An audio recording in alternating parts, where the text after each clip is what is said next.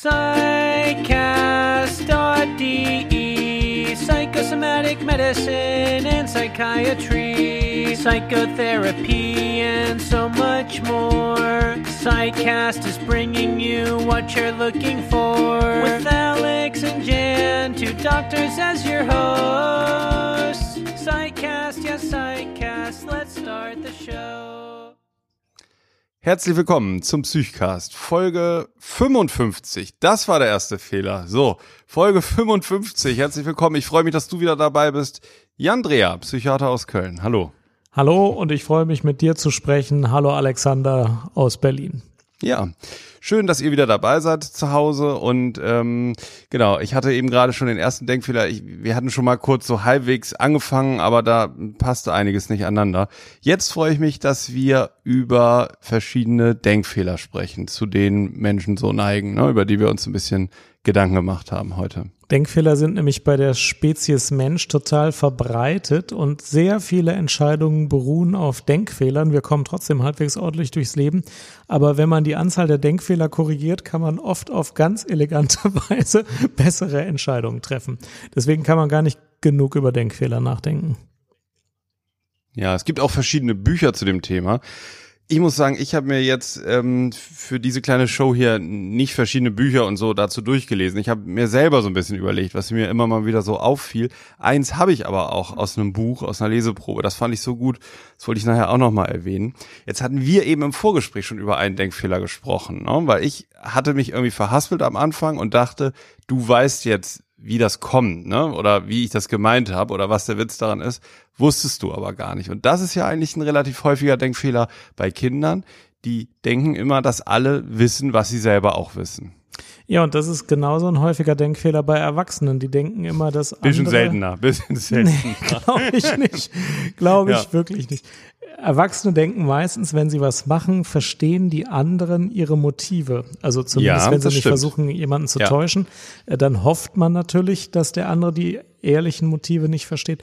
Aber wenn man nicht versucht, jemanden zu täuschen, gehen Erwachsene fast immer davon aus, dass Dritte ihre Motive verstehen, was üblicherweise also mehr so eine Glückssache ist. Das stimmt gar nicht so oft, wie man das denkt. Das bleibt beim Erwachsenen immer noch ein häufiger Denkfehler.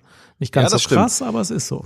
Ja, genau, es ist mehr versteckt, aber es ist wirklich so auch in Paarkonflikten der Klassiker, dass, dass Leute davon ausgehen, na ja, der weiß doch eigentlich, wie ich das gerne mag oder der weiß doch eigentlich, wie ich das haben möchte.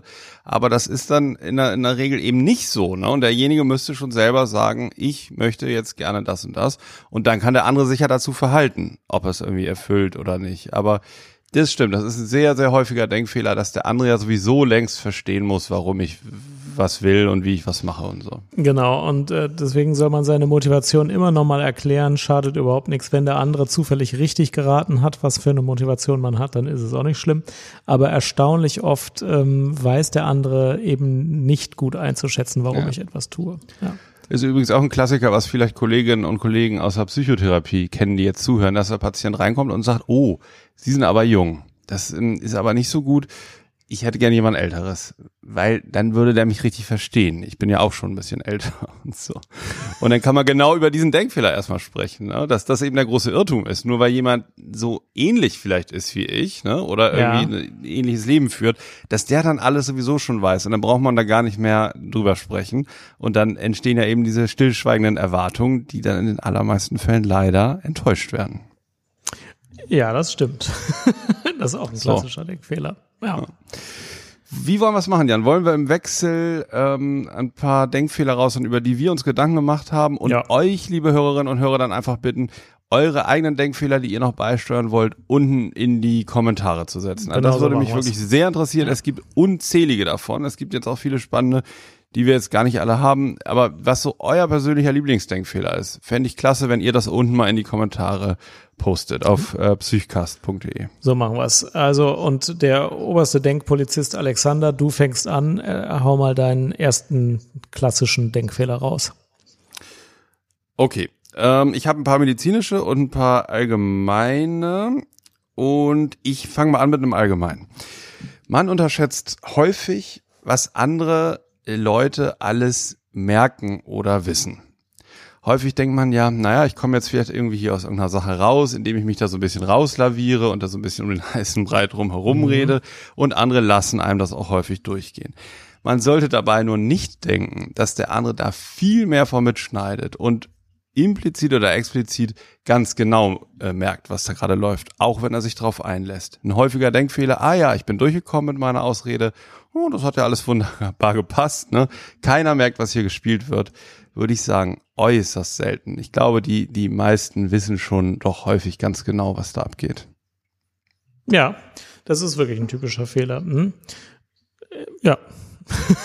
Kann ich Kann man nicht anders sagen, nichts oder? mehr ja. zu sagen. Ist alles völlig richtig. Ja, genau. Ja, soll ich schon mit meinem nächsten starten? Ja, hauen raus. Ich habe nicht viel Zeit, Jan. Ich fliege morgen nach New York. Ja. Dann machen wir das in schneller Folge. Die meisten Menschen haben große Schwierigkeiten, die korrekte Verknüpfung zwischen Ursachen und Wirkungen herzustellen. Und meine ersten ungefähr drei äh, Lieblingsdenkfehler beziehen sich darauf, dass man falsche Ursachen-Wirkungsverknüpfungen herstellt. Der in der Psychologie klassischste Fehler äh, ist der Attributionsfehler. Ähm, der bedeutet, dass man eher eine, eine Ursache der Persönlichkeit des Handelnden zuschreibt als der Situation. Ähm, also man, man sagt dann, äh, ja, also diese Ärztin verlegt immer ganz spontan Patienten äh, auf meine offene Station, weil die ist halt so, die, die ist ungeplant und unvorbereitet und dann ruft die mich plötzlich an und verlegt mir eine Patientin. Dabei ist das einfach so, dass diese Ärztin, die, die scheinbar so eine Persönlichkeit hat, das zu machen, einfach auf der geschlossenen Station arbeitet und häufig Ja. schnell Platz schaffen muss. Das heißt, wir Menschen neigen dazu zu sagen, die Frau Dr. Müller, die ist so, weil uns das leicht fällt im Gehirn, äh, Ja. etwas einer Person zuzuschreiben, obwohl es einfach die Situation ist. Jede Ärztin, die auf der geschlossenen Station arbeiten würde, müsste immer wieder kurzfristig Patienten auf die offene verlegen, hat überhaupt nichts mit der Persönlichkeit zu tun. Und ähm, das ist eine große Fehlannahme. Dann wird immer gesagt, ja, die Frau X ist so und es wird viel zu wenig auf die ja meistens auch schwerer zu erfassenden Situationen geguckt, die das auslösen. Ja, klassischer Fehler. Ja, ja, das finde ich einen interessanten Fehler und der ist wirklich ähm, perfide, dieser Denkfehler. Wenn man erst so anfängt, ne, jemandem Eigenschaften zuzuschreiben, dann kann dieses Verhalten immer wieder wunderbar unter die vermeintliche Persönlichkeitseigenschaft sozusagen geschoben werden oder dieser zugeordnet werden. Also ich persönlich finde, das ist was, was einen als Betroffener ganz schön sauer macht. Ja? Wenn man, wenn man, wenn man auf irgendwas reagiert, auf eine Situation, wie du gesagt hast, beispielsweise versorgt man äh, viele akute Patienten und sammelt Schreibkram ein bisschen an. Ne? Und hat dann da einen Rückstand und dann wird er, so, ah, ja, hier der Dr. Kuhlstadt wieder, der sammelt immer seine Sachen. Und er wird sozusagen nicht mehr gesehen, aus welcher Situation heraus oder so das entstanden ist. Also das habe ich jetzt nicht zum Glück so oft, aber ähm, ich glaube, viele kennen das. Ich kenne das auch, dass man mal irgendwo in so Situationen kommt, wo dann bestimmte ähm, ja, bestimmte Reaktionen oder Handlungsweisen statt der Situation dem Charakter zugeordnet werden. Das nervt total, vor allen Dingen, wenn das gar nicht passt eigentlich. Genau, der klassische Attributionsfehler. Ja, jetzt bist du wieder dran. Du musst ja bald abfliegen. Ja, genau. Und dazu, zu deinem Punkt, da schließe ich mich an mit dem Entweder-Oder-Denken. Das ist nämlich, ähm, kann sich auch mal mit dem vermischen. Entweder-Oder-Denken heißt, ich gehe immer davon aus, dass es zwei Lösungsmöglichkeiten gibt. Und häufig wird das auch durch eine Rhetorik begünstigt. ne? Also wenn man zum Beispiel den Patienten fragt, möchten Sie eine Psychotherapie machen oder möchten Sie mit einem Medikament behandelt Ja. werden? So. Dann ähm, sind viele so, so in, in der Zwickmühle, dass sie dann nun denken, sie müssen eins von diesen beiden Angeboten annehmen. Das ist jetzt nur zum Mhm. Beispiel. Das gibt's überall im Leben. Ne? Entweder oder denken. Häufig liegen aber natürlich die besten Lösungen in den Grautönen. Also irgendwie dazwischen. Zwischen verschiedenen Wegen aus Mischung oder es gibt noch einen dritten Weg oder was auch immer. Aber diese Denkfehler sind, ähm, sind relativ verbreitet. Wir sehen das ja jetzt auch bei so äh, radikalen Parteien wie bei der AfD. Ne? Die kriegen ja sozusagen auch Zuspruch darüber, dass sie ähm, von diesen Grautönen wegkommen hin zum Entweder-Oder. Ne? Also Mhm. irgendeine Bevölkerungsgruppe ist schuld an einem Umstand oder nicht. Das ist natürlich eine unheimliche Entlastung, weil das andere Denken viel komplizierter ist. Der End- oder Weder-Denkfehler, genau richtig, der ist typisch. Und äh, ich darf da sofort meinen Fehler zu tun. Ich glaube, der Entweder-Oder-Fehler ist ein Unterpunkt meiner, meiner Fehlertendenz.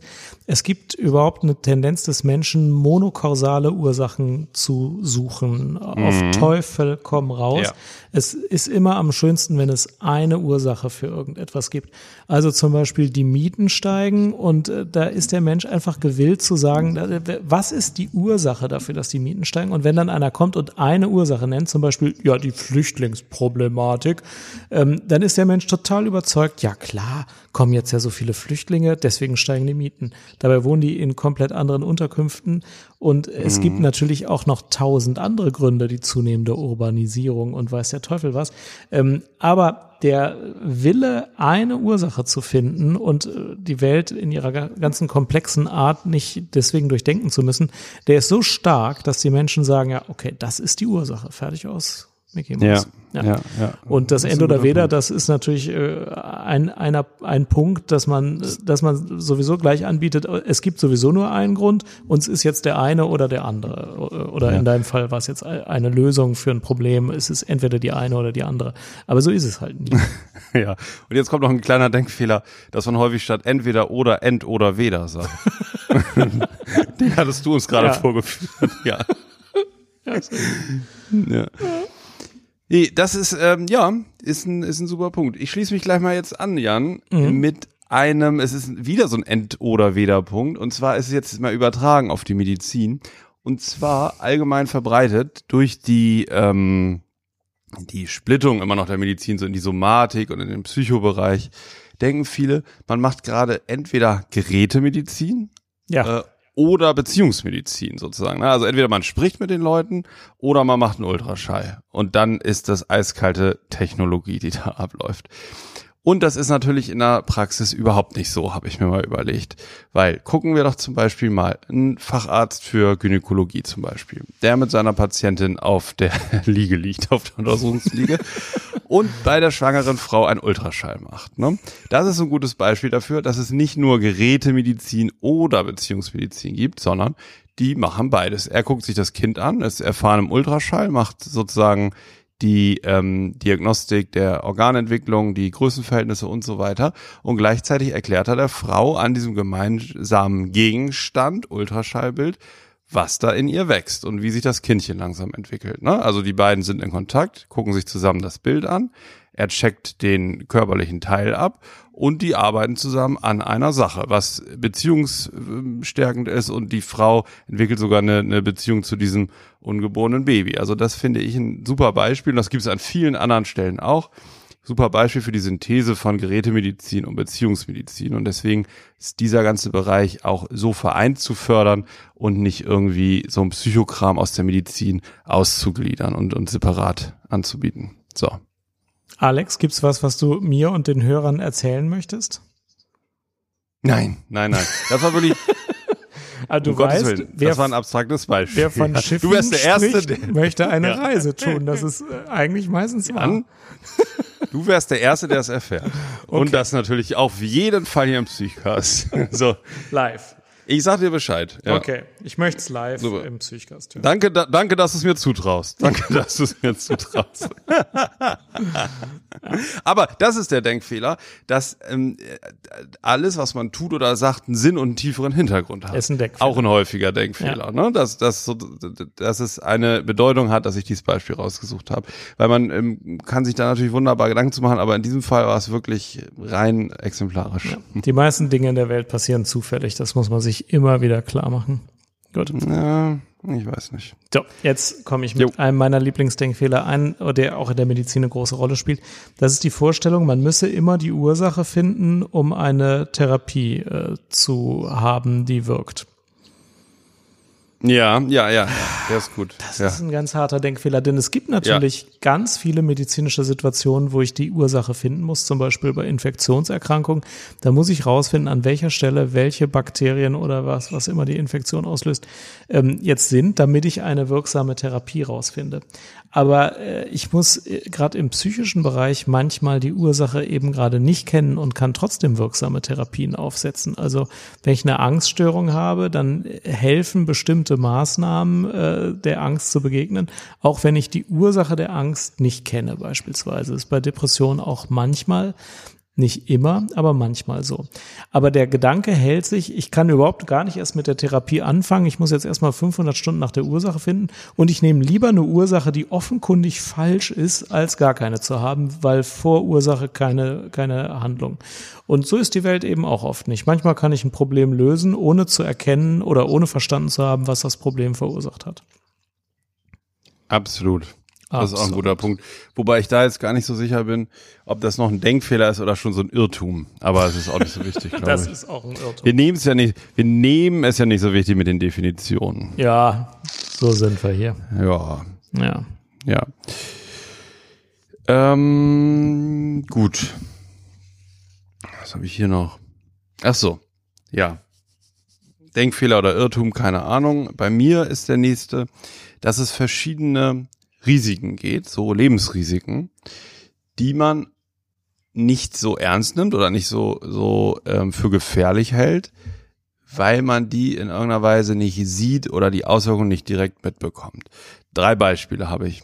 Erstens ist, ist es Hygiene. Vor allen Dingen jetzt fällt mir das so auf im klinischen Bereich. Mhm. Da kämpfen ja Hygieneabteilungen häufig in Krankenhäusern darum, dass sich das Personal hygienisch verhält. Es gab ja auch in verschiedenen Kliniken Hygieneskandale, wo OP-Besteck nicht richtig desinfiziert war und so weiter.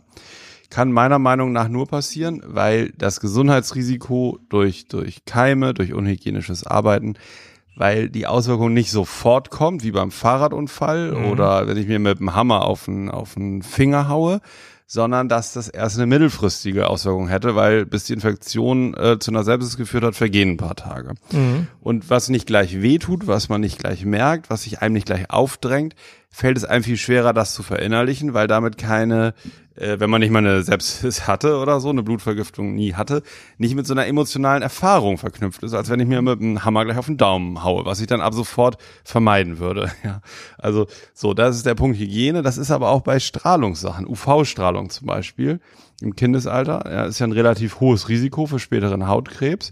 Viele Eltern gehen aber sehr gerne mit ihren Kindern am Strand und hoffen dann, dass die schön braun werden, weil eben dieses Risiko sehr abstrakt ist, weil das Sonnenkonto, auf dem sich die UV-Strahlung sammelt, seine, seine Folgen dann erst 30 Jahre oder 40 Jahre später entfaltet. Und so ist es im Übrigen ja auch häufig mit psychischen ähm, Problemen, ja, wenn man die nicht so von außen gleich sieht, dann denkt man, naja, was machen denn so Psychiater und so? Die quatschen halt ein bisschen mit den Patienten, das ist aber alles gar nicht so wichtig. Was aber psychische Erkrankungen auch für Auswirkungen, Auswirkungen haben auf die Lebensführung ne? und wie schwerwiegende ähm, Folgen das doch dann haben kann, wird halt nicht sofort gesehen und ist deswegen weniger verständlich. Ja. Wie siehst du das? Ja. Ja, ist ein, ist ein klassischer Fehler, an dem ganz viel scheitert. Ähm, Man erwartet immer den sofortigen Schmerz und alles, was nicht Ja. sofort schmerzt. Und wenn Kann es nur so die sein. Tafel Schokolade ist, ist dem menschlichen Gehirn nicht mehr zugänglich als negativ. ja. Wobei Schokolade ist auch nicht negativ. Aber ähm, es ist es ist so und selbst wenn man das jetzt weiß und äh, ins Mikro spricht, ist man ja trotzdem nicht äh, gefeit vor diesem Denkfehler. Das menschliche im Gehirn Gegenteil, ist nicht ja. in der Lage, zeitverzögerte Risiken äh, wahrzunehmen. Zum Beispiel, äh, also ist uns allen völlig klar, wenn wir weiter die Umwelt so verschmutzen, wie wir es jetzt tun, wird, werden wir selbst in 20 Jahren ein Problem haben und unsere Kinder sowieso. Ich habe jetzt von einem interessanten Projekt gehört, da haben Wissenschaftler die Luft so gemischt, wie sie in 20 Jahren sein wird, wenn wir weiter so viel Auto fahren. Und in dem Moment, wo die Leute einen Atemzug aus äh, einer Tüte von der Luft nehmen, die wir alle atmen müssten, wenn wir uns nicht ändern, Ja. sind die Leute bereit, äh, Elektroautos zu kaufen. von So eklig, einem ja. Atemzug. Äh, aber einfach drüber nachdenken und Statistiken angucken und so, das hilft alles gar nichts. Ne? Also Ja. man muss schon sofort etwas spüren, sonst geht gar nichts. Das ist bei Menschen so. Ja. Und ist gefährlich. Ja. Also, Ja, inter- interessantes Beispiel, wenn ich das gerade noch mal eben Ja. sagen darf. Ich fand das jetzt noch mal gerade interessant, weil ein anderer Denkfehler, den ich jetzt ganz schnell mal eben mit abhake, ist, dass wir unser eigenes Wissen systematisch überschätzen. ja. Ja. Und jetzt hatte ich ja eben diese drei Punkte hier, Hygiene, Strahlung, äh, psychische Erkrankung. und dachte jetzt, Mensch, das wäre jetzt die super Erkenntnis. Jetzt hast du das Beispiel mit der Luft und Umweltschmutz, Ernährung und so weiter reingebracht mit der Schokolade. Es gibt natürlich hunderte weitere Themen, wo das auch gilt. Ja. Und die sehe ich jetzt, habe ich jetzt nur gerade nicht gesehen. Ne? Da gehe ich ja auch, wie du gesagt hast, wir sind nicht davor gefeit. Jeden Tag werde ich in ganz viele solcher Fallen tappen. Und diese eine Erkenntnis bringt mir jetzt gar nichts. Auch wenn man jetzt denkt, ah ja, gut, wenn man das weiß, dass es auch die leisen Risiken gibt, aber eigentlich auch total egal, weil wir überschätzen unser Wissen. Es gibt noch hundert- und tausendfach so viele Sachen, die wir eben dann gerade nicht wissen und nicht bedenken. Ja. Jo. Ja, ich weiß gar nicht, was ich als nächstes nehme. Vielleicht äh, der Denkfehler der Surrogate als äh, Ersatz für komplexe Lösungen. Also Beispiel ist, äh, wir stellen gesellschaftlich fest, dass die Kriminalität in bestimmten Stadtteilen steigt und sagen, als Therapie machen wir mehr Polizisten auf die Straße. Ähm, ich finde es super, man braucht mehr Polizisten. Ich bin großer Freund von mehr Polizisten. Ist bestimmt eine gute Sache, weil äh, das ist aus anderen Gründen gut. Aber natürlich hilft es nicht, die, die Kriminalitätsrate sofort zu senken. Also es kann die Aufdeckungsrate senken und im Einzelfall senkt es natürlich auch mal eine Kriminalität auf der Straße. Aber bestimmte Delikte wie Mord oder so werden nicht seltener, wenn ich mehr Streifenpolizisten auf der Straße habe, weil ich ja nicht überlege, bringe ich einen um, ach, draußen ist gerade ein Streifenpolizist, jetzt lasse ich das bleiben. Äh, Vielleicht kann Taschendiebstahl in der Einkaufsstraße seltener sein, aber nicht schwere Körperverletzung. Ja, das ist einfach nicht so. Äh, Aber das ist dem Menschen egal. Selbst bei großen gesellschaftlichen Entscheidungen, wo viele Millionen Euro ausgegeben werden, ist es so, wenn die Lösung irgendwie äh, passend wirkt, wenn das so aussieht, als würde es zusammenpassen, dann reicht das schon. Dann denkt jetzt keiner mehr drüber nach, ja, muss ich vielleicht die soziale Ungleichheit reduzieren oder so? Muss ich irgendwie Drogen irgendwie anders zugänglich machen oder schwerer oder gar nicht äh, schwer zugänglich machen oder so? Sondern man denkt sich, mehr Polizei hilft bestimmt gegen Kriminalität. Und so ein Surrogat ist ganz häufig äh, das, was man dann macht, wenn die eigentliche Lösung zu komplex ist, um sie anzugehen. Ja, da ähm, schließe ich mich direkt an, was du jetzt beschrieben hast. Habe ich gerade überlegt. Ähm, ähm, da bin ich auch, äh, also das kenne ich sehr gut von mir, dass man dann irgendwas machen möchte. Ne? Also wenn es nur die Polizisten sind und wenn die eigentlich nicht helfen, aber dann hat man was gemacht. Und das ist, glaube ich, der Action Bias auch. Ähm, Ja. und, und das ist aus diesem Buch Die Kunst des klaren Denkens, welche Denkfehler sie lieber anderen überlassen, Mhm. von Rolf, wie heißt er jetzt? Rolf Potelli, Podelli oder äh, irgendwie so, weiß ich nicht genau. Können wir nochmal verlinken. Auf jeden Fall hat er gesagt, wenn es irgendeine unklare Situation gibt, verleitet die uns, ne, und wir wissen noch nicht genau, was jetzt das Beste wäre. Wir sind verleitet zum Handeln. Dieses Handeln baut erstmal Spannung ab, Ja. das beruhigt, ähm, aber ähm, es wäre eigentlich besser abzuwarten Ja. und, und sich ein genaueres Bild von der Situation zu machen. Äh, das ist der Action Bias. Und den erlebt der Arzt ungefähr 100 Mal am Tag. Wenn der Patient sagt, äh, ich habe Schlafstörungen, äh, sofort eine Tablette aufschreiben ist besser, als zu sagen, ja, das kann man ja auch mal haben und nach drei Tagen haben sie vielleicht keine Schlafstörungen mehr. Das ist kaum Ja. aushaltbar. Ja. Genau. Und ähm, genau, und das führt aber oft zu besseren Lösungen. Übrigens, ne, Alltagsbeispiel, Alltagsalert, Jan, pass auf, Ich Alltagsalert. höre. Ich fliege ja morgen nach New York, ne? Und ich habe dir doch erzählt, Air, Air Berlin ist doch insolvent. Stimmt, ne? die fliegen das doch gar waren- nicht mehr jeden. Nee. Ja, pass auf, genau. so. Und das sah alles ganz übel aus vor zwei Wochen. Ja. Ne? Und ich dachte, das wird nichts. Und ich bin in die Facebook-Gruppe Air Berlin Opfer gegangen. Ne? In der Facebook-Gruppe Air Berlin Opfer waren ganz viele Air Berlin Opfer. Und alle haben gesagt, das ist ja alles ganz grausam. Wir wissen nicht, was mit unseren Tickets passiert. Garantiert fliegen die in zwei Wochen nicht mehr. Mhm. Ne? Und dann haben da alle möglichen, mit denen ich Kontakt hatte, sich neue Tickets gebucht. Und ich war auch kurz davor. Ich dachte, das bringt Mhm. ja nichts. Wir brauchen jetzt neue Tickets. Die Preise werden steigen. Das wird alles ganz übel enden und so. Ne? Ich habe dich öffentlich haben- noch dazu aufgerufen, das auch zu ja, tun. ja, genau, Ja. genau. Und ich wollte es auch machen. Und dann habe ich, äh, ehrlich gesagt, den Action Bias hatte ich da noch nicht so im Kopf. Aber ich glaube, ich habe das, ich dachte, jetzt warte mal ab. Es hätte mich total beruhigt, irgendwas zu machen, mein Ja. Leben in die Hand zu nehmen und da Klarheit reinzubringen. Ich dachte, warte mal einfach ab und so. Und jetzt habe ich gewartet und jetzt findet mein Flug zufällig tatsächlich noch statt. Ja, super, da freue ich mich Gut, sehr. hätte auch anders laufen können, war auch Glück dabei, aber da hätte ich es jetzt weiter verschlechtert, da hätte ich jetzt eine weitere horrende Summe ausgegeben für, für neue Tickets und dann wären die alten nicht ungültig, dann wäre das Problem, wäre immer schlimmer geworden, weißt du, wie ich meine? Ja, weiß ich, ja. Ja, und das ist, glaube ich, der Action Bias. Und da war ich froh, dass ich einmal einem Denkfehler widerstehen konnte. Ja, finde ich sehr gut. Das ist schwer, Denkfehlern zu widerstehen und dem Action Bias zu Ja. widerstehen ist fast unmöglich. Ja. ja, das ist. Was hast du noch auf dem Kerbholz? Koinzidenz ist keine Kausalität. Ich meine, das ist jetzt auch Ja. ein Klassiker. Das Ja, tut trotzdem, mir auch leid, mal wenn raus. ich irgendjemanden langweile. Nein. so, ähm, Sie haben eine depressive Episode. Ja, war denn irgendwas los? Ist schon die Frage falsch. Äh, ja, ich bin äh, zum Teamleiter aufgestiegen, also muss das zu viel Stress für mich gewesen sein, denn dann hat ja die Depression begonnen, also muss das die Ursache sein. Und da muss man sagen, nö, vielleicht ist das mit dem Teamleiter eine super Sache und machen sie in Zukunft auch gerne und gut. Und sie haben halt zufällig jetzt mit 49 Jahren eine Depression entwickelt und das hat aber gar nichts damit zu tun, dass sie Teamleiter geworden sind. Das hält der Mensch aber auch nicht aus. Wenn ich was esse und mich danach übergebe, dann ist der Pudding schlecht gewesen. So verknüpft das der Mensch, dass der einfach ein Virus hat und äh, vorher einen Pudding gegessen hat, bevor er sich übergeben hat.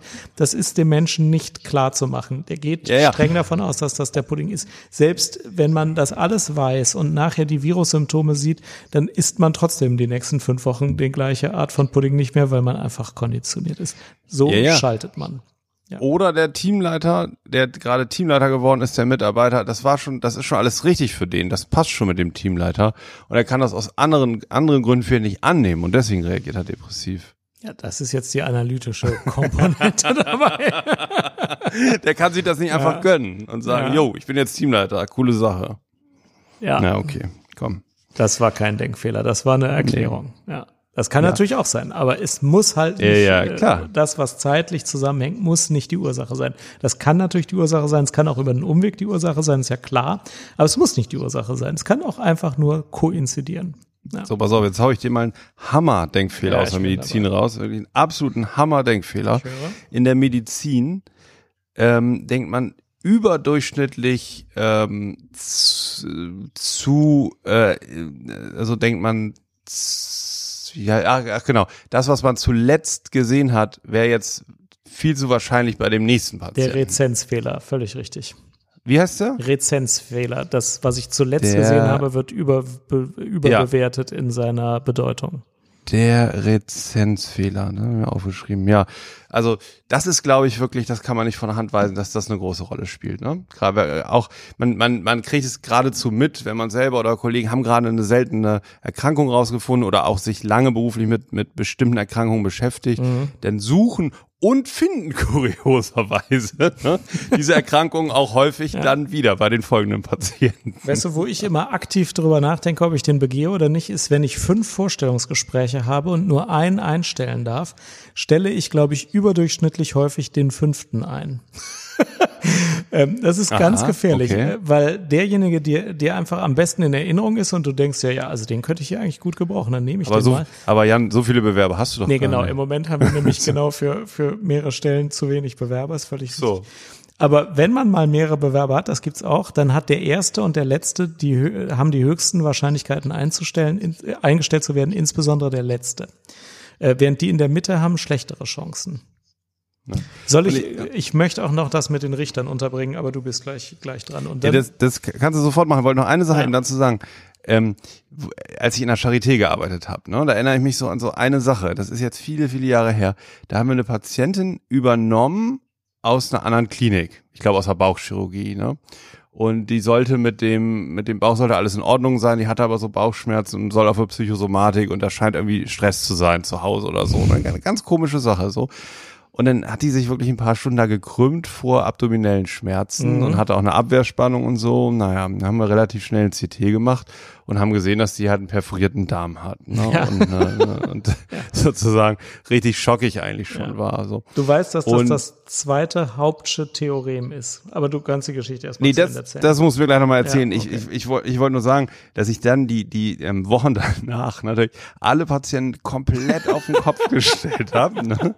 Und genau aus diesem Rezenzfehler. Ja. So, was ist mit dem Theorem da? Erzähl mal eben. Was ist das? Also es gibt zwei Hauptsche Theoreme. Äh, Professor Haupt ist Neurologe an der Universitätsklinik Köln und der hat zwei Lehrsätze aufgestellt, die sich immer bewahrheiten und deswegen sind alle, die bei dem mal gearbeitet haben, äh, wild davon überzeugt, dass die immer wahr sind. Das zweite Hauptsche Theorem lautet, ein Patient hat immer eine Krankheit aus dem Fachgebiet, das ihn zugewiesen hat. Also kommt jemand aus der Bauchchirurgie, dann sind die Ursachen der Beschwerden immer bauchchirurgisch. Da gibt's praktisch in der Realität keine Ausnahmen von. Das ist immer so. Das finde ich so, ist total das interessant. Weil das das hört sich kennt- erstmal, liebe Hörerinnen, Ja, liebe ich Hörer, weiß. es hört sich erstmal paradox ja, an. schreibt jetzt ne, keine weil- E-Mails. Natürlich kann es auch mal anders sein, aber Nein, in der Realität. Das hört, das, ja, ja. Ja. Und wie geht das erste Das Hauptstück? erste Hauptschritt-Theorem ist noch besser. Das sagt, ein Patient kommt immer mit einer vollständigen MR-tomografischen bildgebenden Darstellung des gesamten Körpers mit Ausnahme der Region, auf die die klinisch-neurologische Untersuchung zwingend hinweist. Das könnte nochmal auf, auf Deutsch. Wenn ich Ja, ja.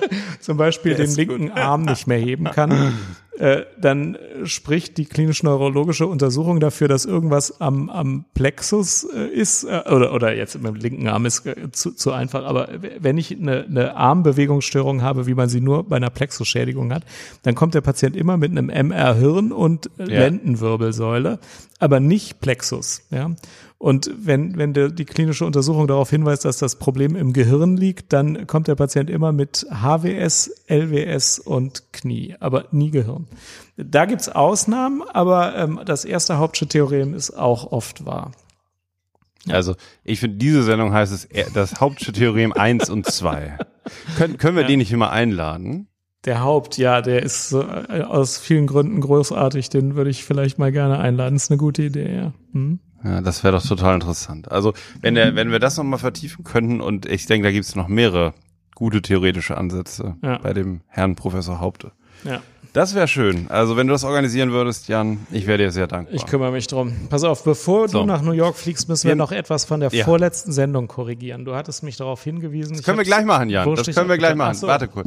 Zwei, mach eben deine zwei, jeder noch einen und dann Okay. machen wir das sofort. Da bin ich auch total dafür. Ja. Wer ist denn dran? Du bist dran. Ja, der Mensch ist gegen den Effekt der Wiederholung nicht gefeit.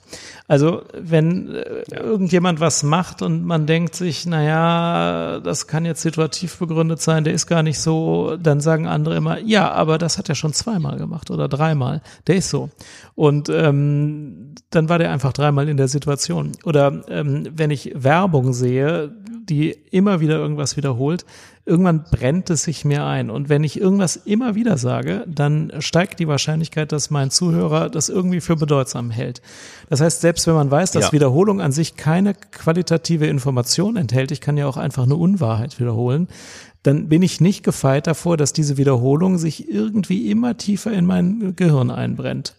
Und dagegen ist keiner gefeit.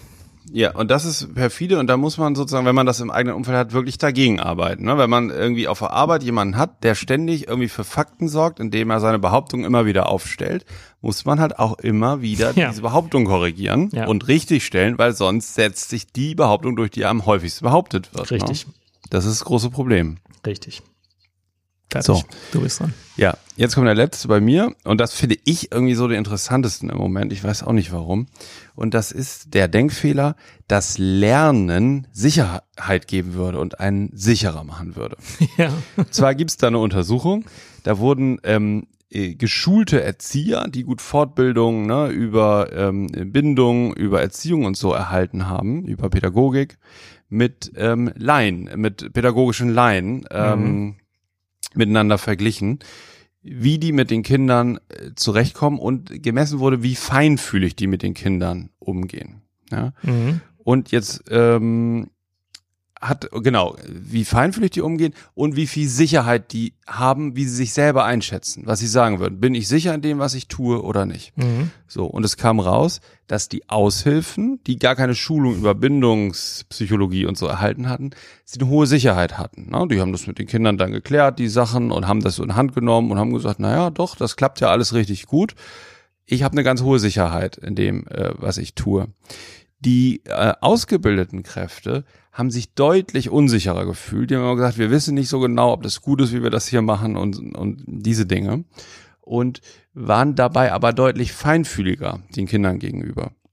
Und die Interessant. Moral, und, und die Moral von der Geschichte ist, dass man, wenn man etwas lernt, lernt man ja vor allen Dingen erstmal eine ganz lange Zeit, was man alles nicht weiß. Oder ich glaube immer, ne? Immer wenn man lernt, lernt man die Ränder auch mit. Wie ein Kreis, auf den du jetzt so raufguckst, der vergrößert sich. Dann vergrößert sich ja auch die Außenfläche des Kreises zur Umgebung. Ne? Und diese größere Außenfläche sind dann immer die ganzen Erkenntnisse in dem Bereich, die du alle nicht kennst und nicht weißt. Und dieses, dieses ganze Nichtwissen, was man also automatisch miterfährt beim Lernen, das gibt eine Unsicherheit. Ähm, man fühlt sich nicht mehr so sicher, aber das wiederum macht einen differenzierter und feinfühliger im Umgang, wenn man jetzt mit Menschen zusammenarbeitet. Fand ich eine total interessante Untersuchung. Ja, werde ich jetzt in Zukunft mal drauf achten. Finde ich auch interessant. Mhm. Ja, gut, Jan, jetzt hattest du noch mal eben Ja. dich oft, ja. Ja, die, die Follower Power hat uns auf einen Fehler hingewiesen, den ich in der vorletzten Sendung gemacht habe. Ich habe nämlich Identität und Rolle durcheinander gebracht und eigentlich letztlich falsch verwendet. Ähm, eigentlich ist es so, ein Mensch hat mehrere Rollen. Eine Rolle ist zum Beispiel Vater, eine Rolle ist Arbeitnehmer, eine Rolle ist Squashspieler. Und alle diese Rollen zusammen und mein Verständnis dieser Rolle und meine Interpretation bilden eine Identität. Ich habe aber fälschlich für, für jede Rolle immer mal wieder gesagt. haben wir beide äh, die ganze Zeit beide ja, ja. gemacht. Ne? Aber Jan, Identität du gesagt. hast Backstage auch gesagt, das ist jetzt alles Schnee von gestern und Ja. ich habe dir geglaubt Ja. und so ein bisschen. Ich finde finde es aber ein super Thema. Wir haben da alles durcheinander, Selbstbild, das Selbst, das Alles Ich, ja und und so weiter. Wir wollten, wir hatten einfach, muss man vielleicht mal sagen, wir hatten Bock einfach so ein bisschen zu schnacken und jetzt gerade nicht unbedingt so in die fachlichen Tiefen abzutauchen. Ne? Ja. Und heute denke ich, wird man vielleicht auch wieder Sachen finden. Mir hat die Sendung trotzdem Bock gemacht. Ich fand es ja auch interessant. Wir haben auch Ja. viele Rückmeldungen dazu bekommen, dass viele Leute dann doch drüber nachgedacht haben, selbst wenn es mit einem falschen Begriff benannt wurde und daraus persönlichen Profit gezogen haben. Das ist ja der Sinn aber, des Psychos. Aber ja, cool, dass du es nochmal ansprichst, weil das ist ja wirklich auch ein Spagat, den wir so versuchen hinzubekommen. Ne? Wir sind ja beide einerseits in, in, in die wissenschaftliche Welt irgendwie äh, eingegliedert und gleichzeitig versuchen wir ja hier auch ja den Diskurs so ein bisschen breiter aufzustellen ne? und, und weiterzuführen, so über die medizinischen Grenzen hinaus. Und ich glaube, dieses mit der Identität und Identitäten, wie wir das da alles benutzt haben, das war dann so ein Beispiel, das kann dann eben passieren, dass sich so Alltagskram mit, mit äh, Psychobegriffen irgendwie durchmischt und ja, ich glaube, es ist gar nicht so einfach, auch diese Herausforderung, aber